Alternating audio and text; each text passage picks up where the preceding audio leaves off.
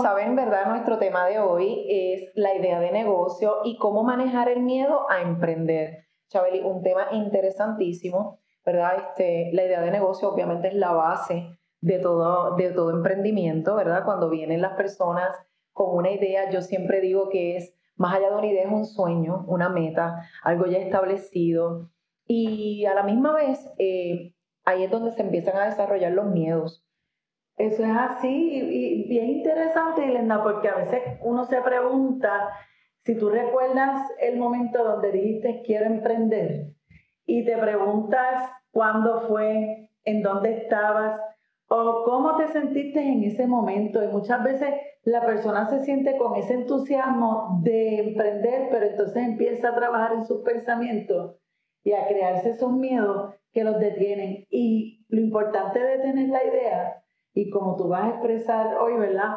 Es cómo esta persona, desde llevar esa idea a, a tomar acción y realizarla, lo importante que es. Sin duda, sin duda. Yo creo que la base de todo emprendimiento es, ¿verdad? Esta es la idea, es, es qué es lo que tú quieres plasmar, ¿verdad? ¿Qué es lo que tú quieres desarrollar en tu negocio?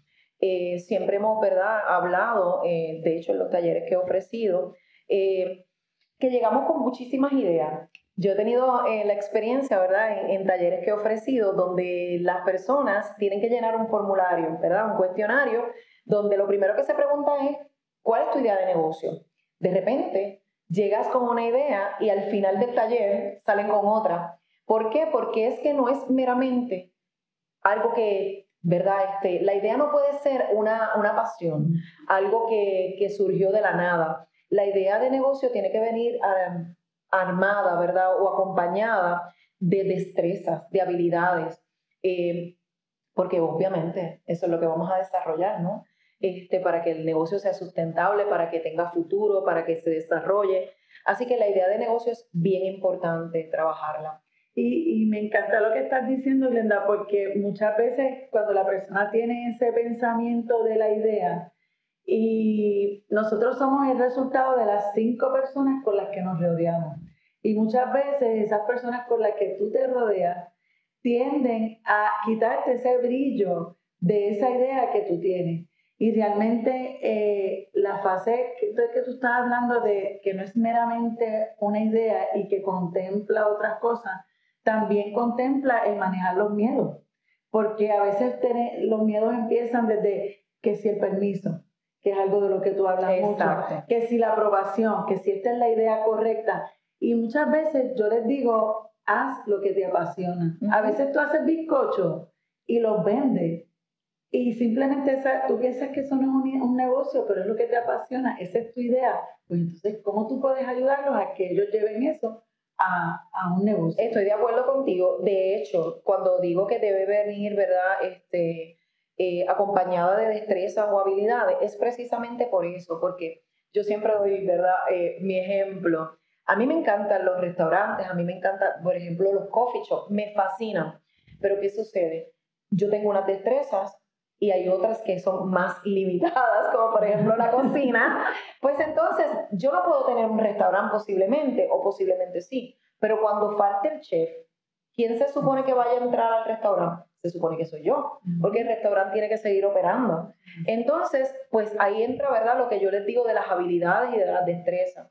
Entonces, comenzar a desarrollar la idea de negocio es sumamente importante en cuanto a qué producto o servicio tú vas a, ¿verdad? ofrecer, si realmente está acorde con las necesidades del mercado, porque volvemos, o sea, puede ser una idea maravillosa, pero está saturada.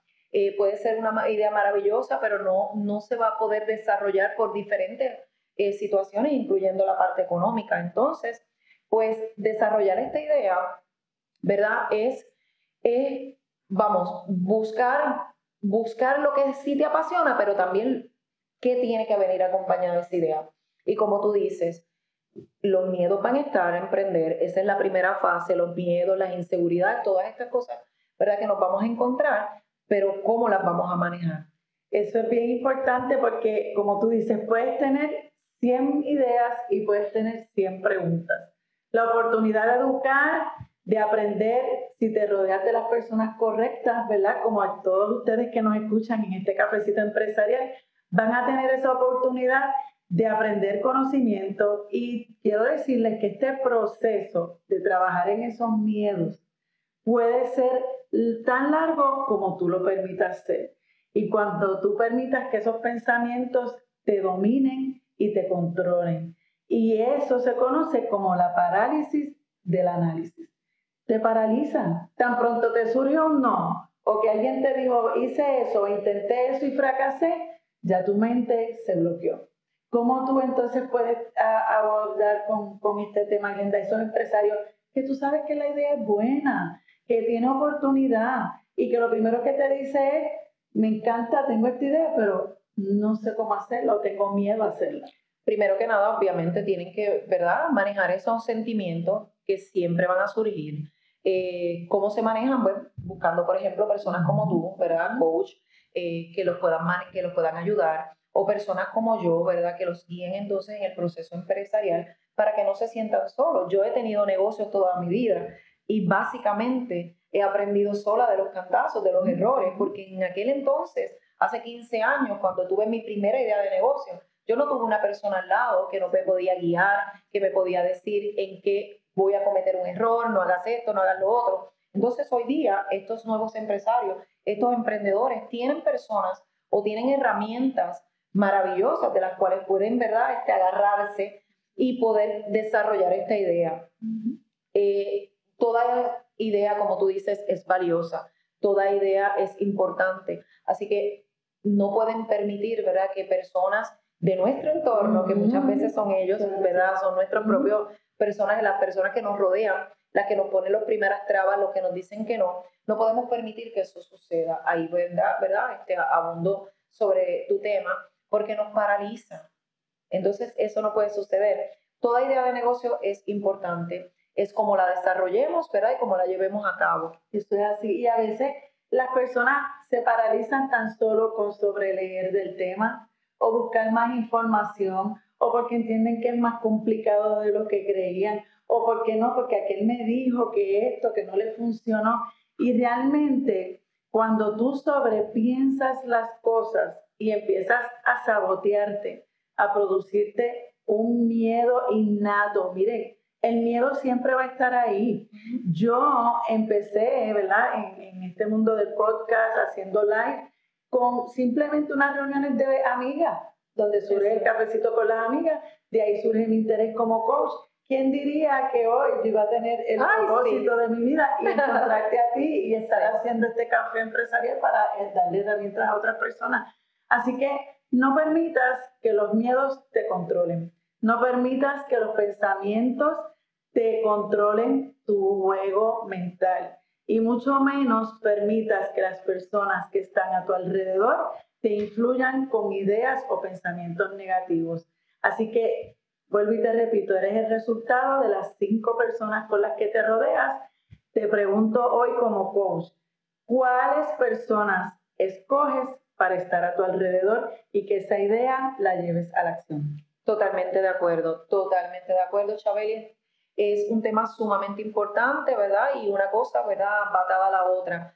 Si tienes una idea, tienes que trabajarla, tienes que buscar el producto o el servicio que te interesa desarrollar, crear nuevas necesidades, si no las, ¿verdad? Si no las conoces, eh, pensar en futuros este, clientes, estudiar la competencia, buscar un valor agregado a tu idea de negocio, eh, pero sobre todo tener la pasión. Y olvidarnos de los miedos. ¿Quién dijo miedo? No, no, no, olvídense de eso. Así que nada, ¿verdad? Con, con estos detalles los queremos, ¿verdad? Dejar. Espero que mm, podamos seguir en los otros posts, eh, podcast, eh, hablando un poquito más de, ¿verdad? de estos temas importantes para para ustedes los emprendedores. Sí, así que recuerden que este fue nuestro segundo episodio de nuestra primera temporada de Cafecito Empresarial. ¿Y a quién queremos darle gracias, Glenda? Ay, pues, ¿qué te puedo decir? A De Yabo Studio, por supuesto. Es que estas facilidades maravillosas están en el pueblo de Yabucoa. Su propietario, Gadiel, bueno, conocido como Yabuco, que si me escucha, Yabuco. Y obviamente, ¿quién más? Nuestro productor estrella, que que nos, mira, nos pone ahí ready todos los días. Así que si sabes de alguien que le gusta este tema o encontraste contenido de valor en este podcast de hoy, no dudes en compartirlo. Llévalo y compártelo en tus redes, escúchalo en las plataformas principales. Así que te damos gracias y nos vemos en la próxima.